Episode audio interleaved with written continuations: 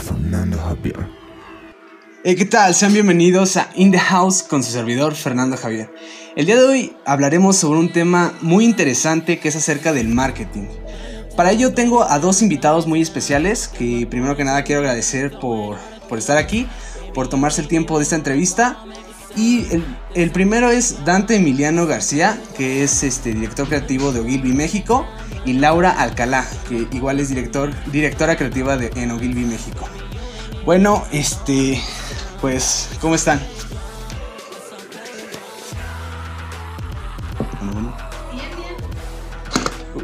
Todo bien, este, contentos, pero al mismo tiempo nerviosos a lo que nos vamos a enfrentar. Ya somos dos, ya somos dos. Y bueno, la primera pregunta es eh, para ambos. ¿Cuándo fue su primer acercamiento al área de la publicidad? ¿O cómo fue o cómo, cómo quisieron adentrarse a, este, a esta área?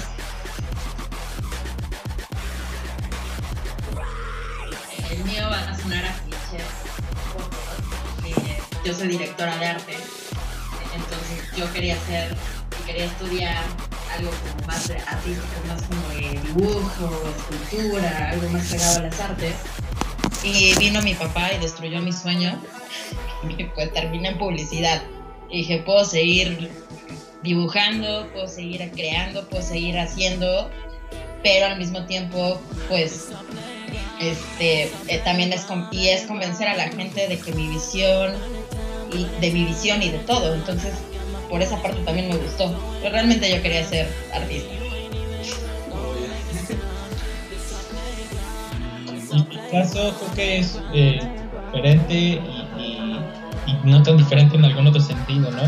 Eh, la realidad es que yo tampoco tenía claro que quería dedicarme a esto. Eh, yo empecé a trabajar en medios editoriales, creo que desde 2013 más o menos publico en distintos medios deportivos sobre todo.